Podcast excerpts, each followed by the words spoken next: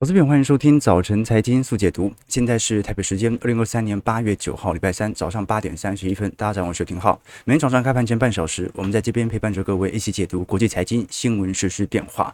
那虽然美国股市当中啊，这一波有比较明显的乖离拉回，但是联总会反而在这段时间开始陆续的放鸽了哦。我们看到过去几天，联总会官员不但释放对于今年经济展望的向好。最近，呃，我们看到 GDP now，也就是联总会所预估的。第三季、第四季的经济增长预期预估都有可能会保持在正增长，所以今年不只是财报衰退已经结束，甚至我们都看不到消费衰退。昨天啊，联总会费城呃联总会的银行总裁哈克他特别表示啊，美国经济应该越来越有机会走向软着陆。不过呢，呃，到目前为止哦，我们还是要观察金融性的冲击和影响。为什么呢？因为联总会预估会保持在利率。高位好一段时间，因为经济没有想象中来的差嘛。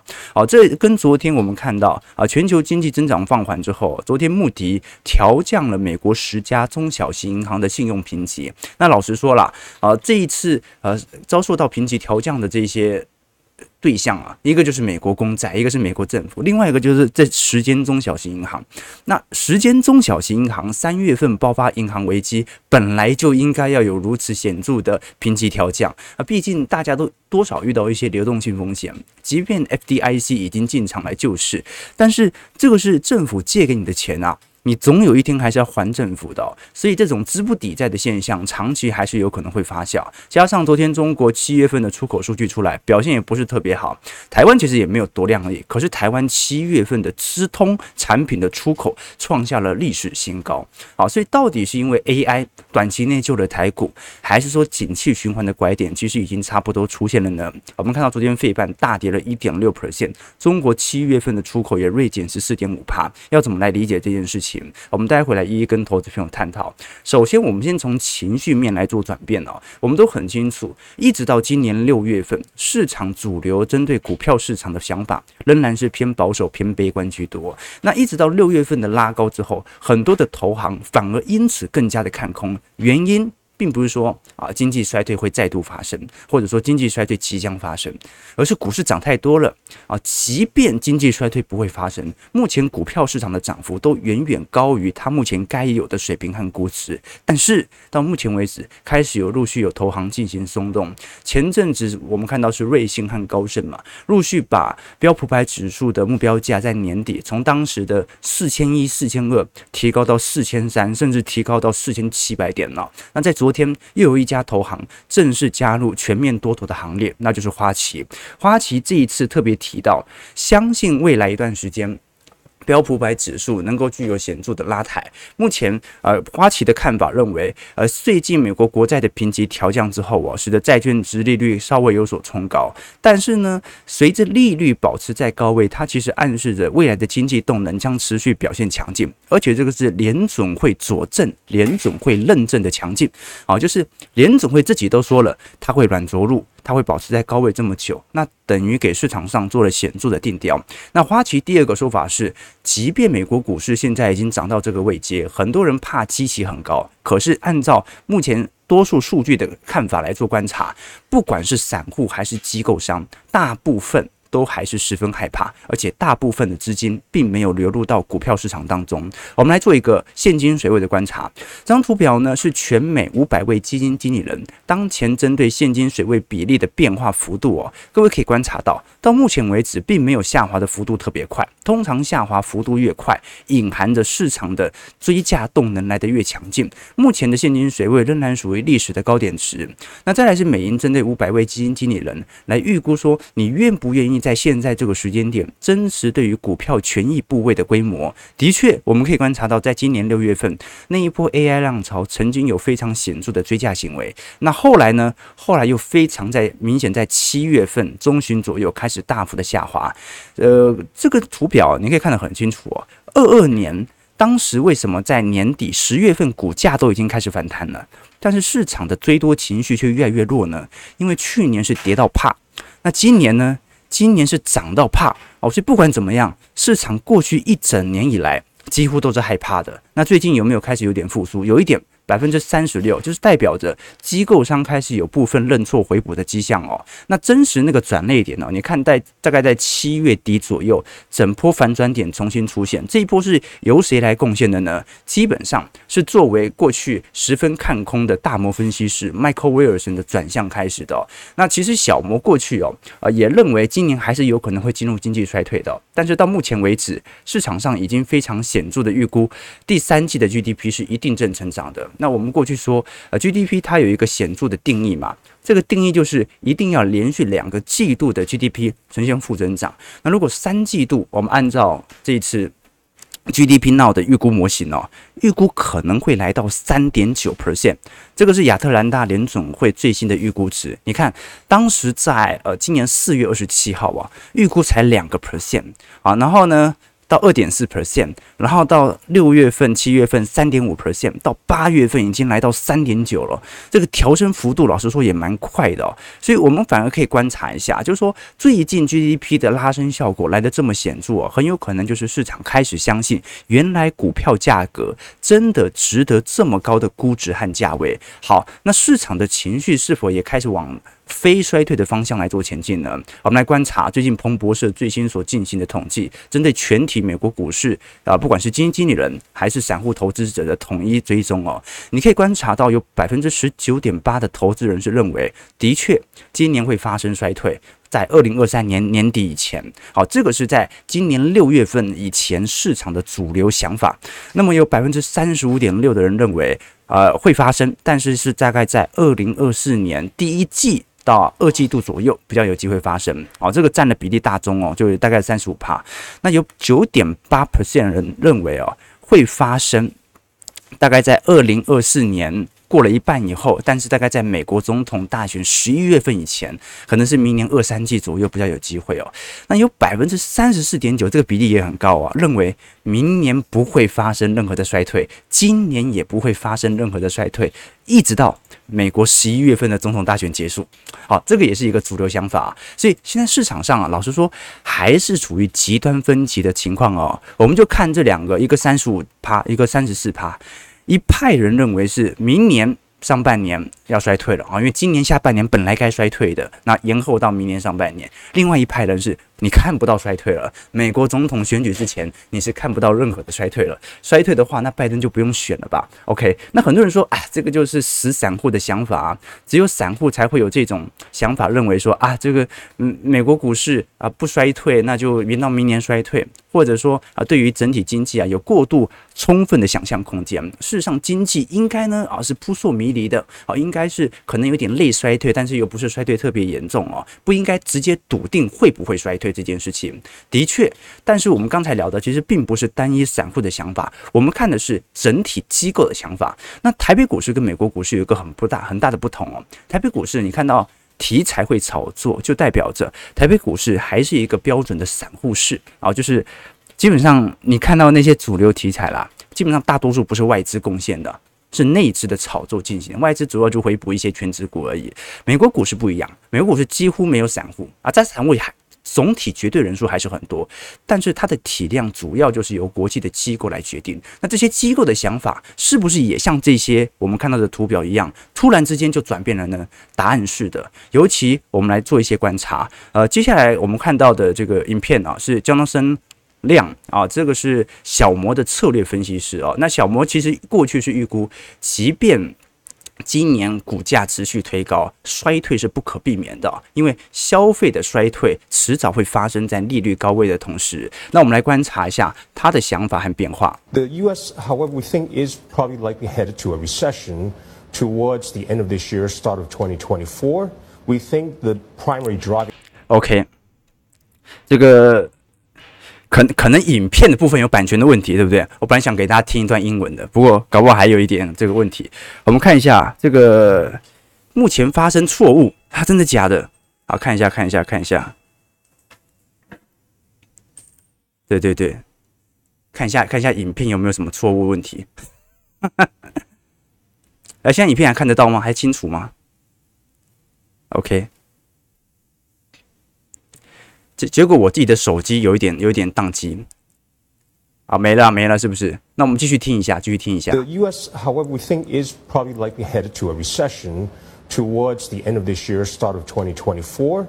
We think the primary driving force of that is going to be tightening credit conditions as bank balance sheets, particularly among U.S. regionals, remain somewhat flawed and still have to be repaired in order to get bank lending going again. So we think that the drying up of credit conditions will be what will bring the U.S. to a recession at the end of this year, start of next year.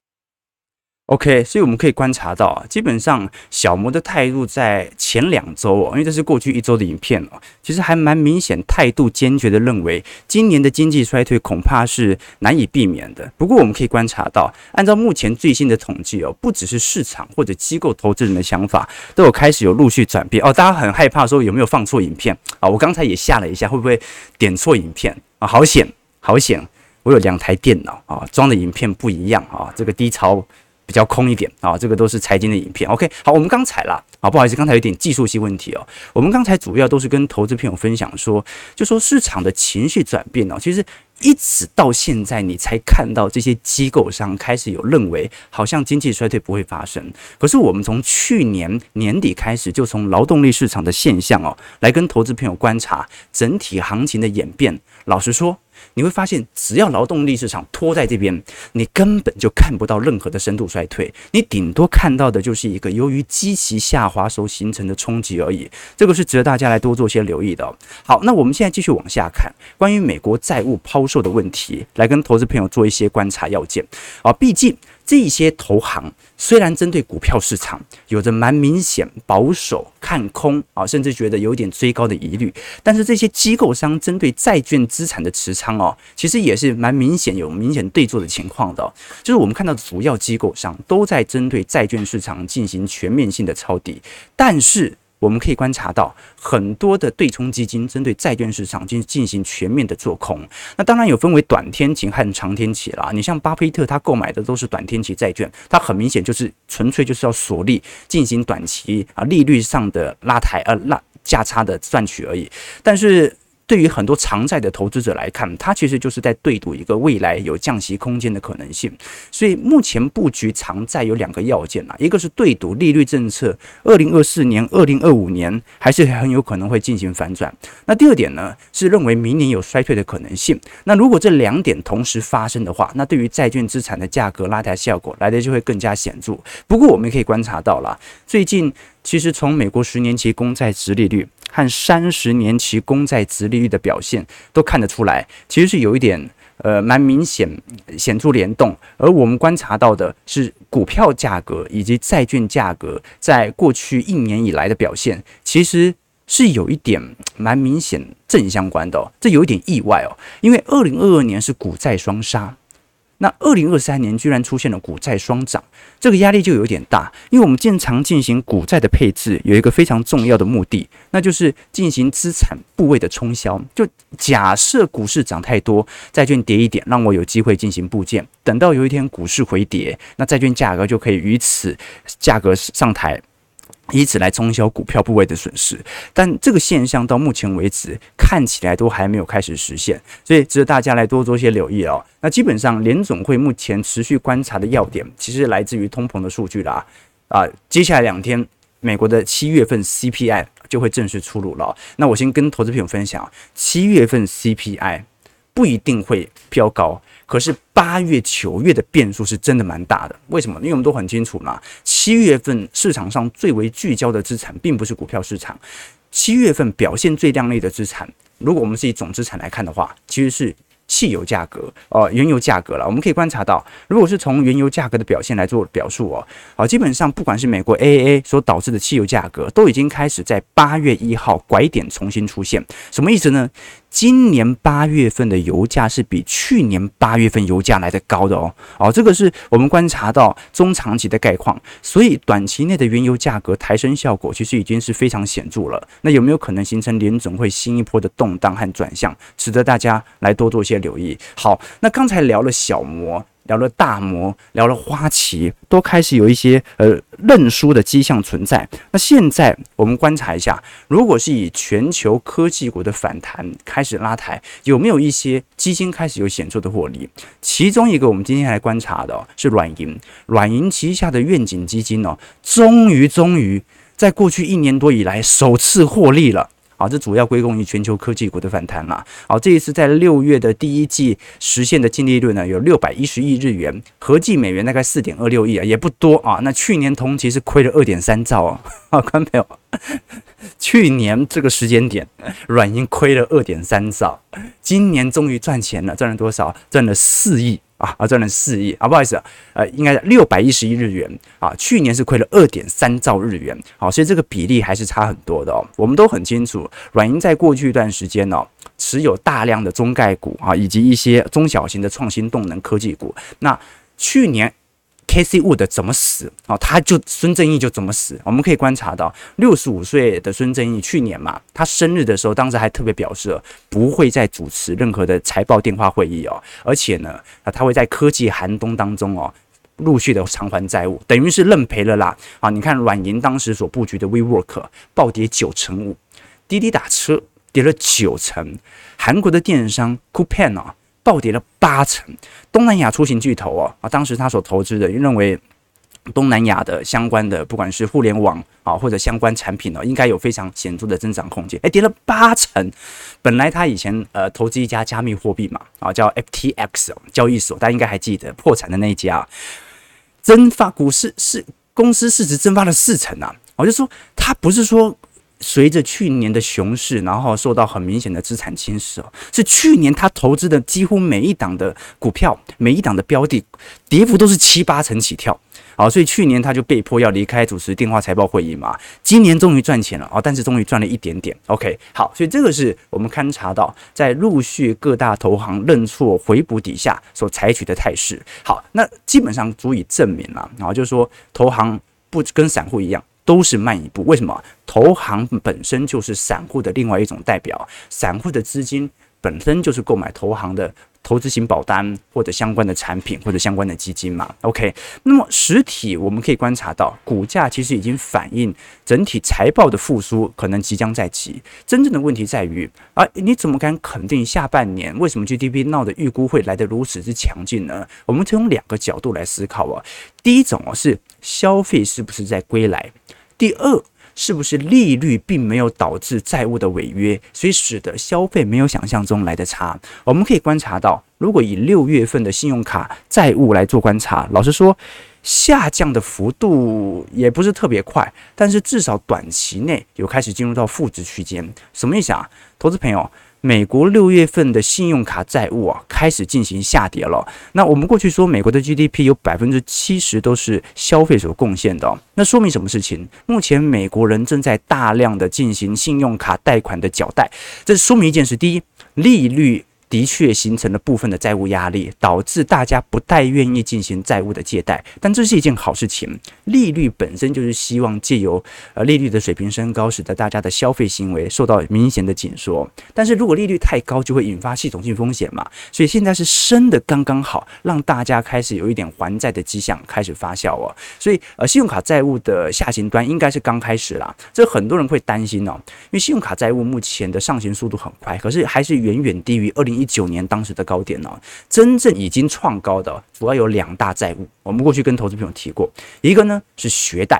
啊，这一季大学学费涨很凶啊！我讲的是国外，不是台湾啊。台湾好像要减免政策了嘛。那第二个就是车贷，车贷过去我们讲过很多次了，因为太多人因为当时缺乏车用晶片，选择购买二手车，二手车价格抬得很高，结果现在发现特斯拉的新车居然比二手车便宜，那干脆直接违约不还了。啊，所以车贷的上行它是一个结构性因素，加上它比例不大，我们可以暂且不顾哦。学贷的问题。目前是在最高法案有所争议，为什么？因为拜登早在去年就已经宣布学贷全免啊，学贷呃不能讲全免，学贷全部大幅大幅度延后，而且进行财政政府的补贴，所以学贷从政治面来看，过去一年没有太大的问题，但最高法案最近有一点争端了哈，最高法案认为呃这一项。美国政府的政策哦，是违背纳税人的意愿的啊，就是说这是一笔非常惊人的啊，贷款量如果完全由政府补助，必须要由立法部门来同意，而不能由单方面的执政党来做决定。好，所以这个是值得观察的要件。但是宏观来看，呃，你说消费衰退有没有开始？消费应该也不叫衰退，消费软着陆正在发生，是真的。事实上，美国的工资价格也开始反映消费开始有慢慢下行的迹象存在的，它是一个时间的递延效果。我们可以观察到这张图表呢，是今年的七月份跟去年。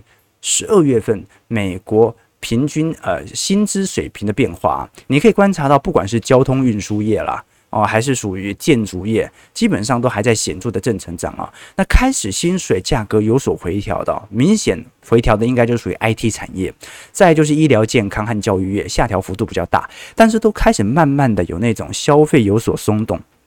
因为工资涨没这么动的，呃，涨没这么多的一个看法开始出现了。那不止如此嘛，我们最近也可以观察到，美国每个小，应该讲美国每天的工作时数也在慢慢的缩短当中。好，这个是我们看到在过去一段时间，啊，芝加哥联总会所公布的讯息哦，他发现人们工作的时长开始有所下滑。啊，这就说明第一啦，因为市场劳动力紧缺，他不需要工作这么长的时间。第二，呃，这个市场上。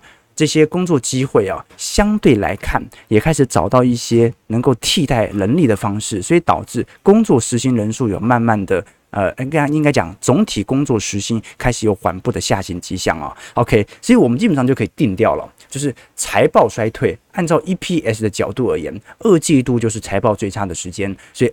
财报衰退已经完全结束，那现在呢？消费衰退并没有来，但是消费衰退正在往软着陆的方向来做前进，这个是我们值得观察的要件。好，那现在问题来了，如果你说财报衰退会结束，为什么全球的制造业经理人采购指数表现如此差劲呢？你看德国啊，PMI 还在三十八，高度紧缩；欧元区四十二，法国四十四，英国四十五，美国四十九，日本就连正在景气过张格局的日本。啊，这个整体七月份的 PMI 也才四十九而已啊，澳洲四十九，那台湾更不用说，已经掉到哪里去了。可现在的问题就来了，通常我们衡量的并不是发达市场的 PMI，通常我们衡量发达市场 PMI 是先看非制造 PMI，看复苏服务部门的消费有多强，而事实上。最近七月份出口已经陆续出来的，我们可以观察到，台湾虽然七月份出口还是年减率有十趴，但是相对于前几个月已经开始有所收敛。而真正最值得关注的是，昨天七月份的海关进口贸易统计当中哦，资通和视听产品的出口额。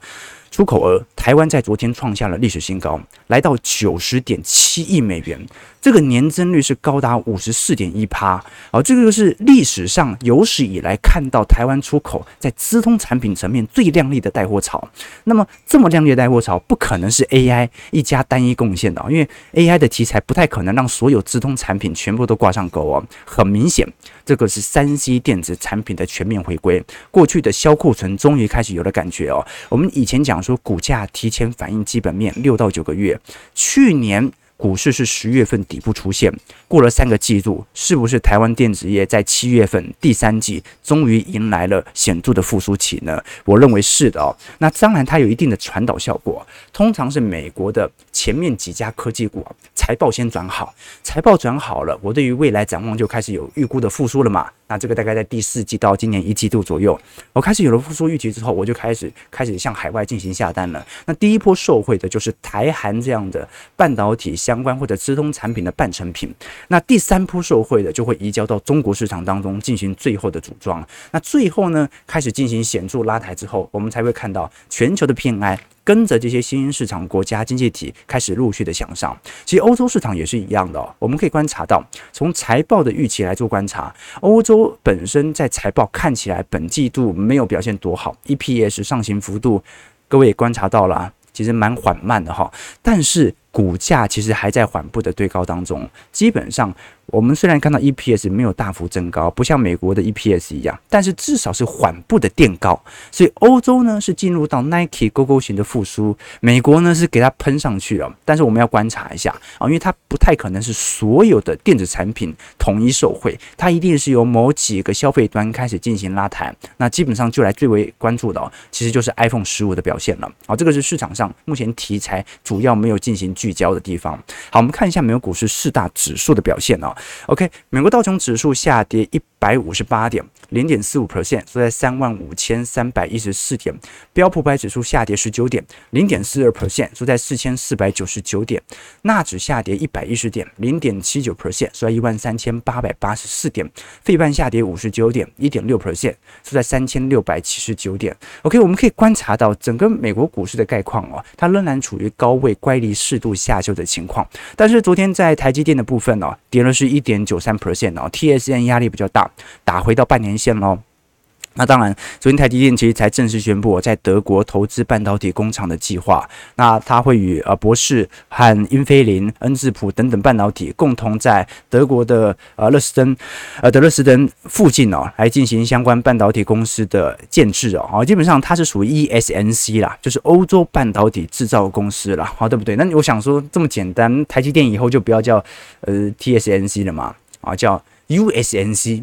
啊，就是宇宙呃半导体机体制造公司啊，就就直接讲宇宙嘛。啊，或者 global 啦啊，就是全球了。不过已经被格罗方德给抢走了，对，但我觉得啊，你可以观察到台积电这两年的建厂计划啊，已经开始有跟国际接轨了啊。就台湾生产，哎，日本生产完换台湾嘛啊，台湾呢，中国还有一个呃二十八纳米的晶圆厂嘛，然后慢慢到呃联电啊，联电在新加坡嘛，然后再到左边一点到德国去，然后再来到美国。所以你可以观察到了啊，这个全球的全球化的现象啊，即便这两年美中贸易战打得如火如荼，可是你可以观察到。部分的台系厂商其实反而因为美中贸易战正在进行全球化，这个是值得大家所观察的要点哦。我觉得我们只要放长格局来做留意哦。这个总体经济面的问题哦，主要是让我们来判读景气循环的周期变化。我们属于高基期还是低基期，你就有资金部件大小的区别了嘛。那第二件事情呢，就是你绝对不要去预设到底哪家厂商最后会获胜。这很多人当然对于台积电有很好的想象空间，这当然好啊，身为台湾人。但真正的重点在于台积电正式的超越。三星也不过就是过去五年的事情哦，在一七年五纳米、七纳米以前的制程当中，老实说，它跟三星还是有一点焦灼的啊，甚至。过去在十纳米以前的竞争当中，三星是大幅领先的，所以这种呃科技产品的迭代效果实在是很难预估。但是如果你用 ETF 用基金的方式，你是在对赌整个景气循环的话，你会发现呢，很多时候他会跟你说话啊，他会告诉你现在是高还是低，现在是贵还是便宜。我们把时间拉长，如果你用一年的时间来观察标普百指数啊，最高的报酬到最低的报酬，从一九二八年到二零二二年，过去一百年的历史回测。你可能单一年度股价涨了五成二，你也可能单一年度股价跌了五成。这是有可能在一年内遇到，可是你放到三年，你的平均报酬涨幅就会变成三成，跌幅就会变成两成七。那你放到五年、十年、二十年、三十年，那不管为何，你的资产所受到的冲击就不会太大了，因为你的成本价就会越来越低。所以这个是给投资朋友做的一些借鉴和方向了。当然，我们今天聊到了很多财报复苏。然后消费没那么严重的讯息哦，还是要看一些差的数据。什么是差的数据呢？在昨天当中哦，真正看起来差的数据，其实是中国市场的数据。我们看到中国七月份的出口啊，仍然锐减了十四点五趴，A 股市场还是持续走低哦。这一次原本呃经济学家预估降幅应该不会来得这么大。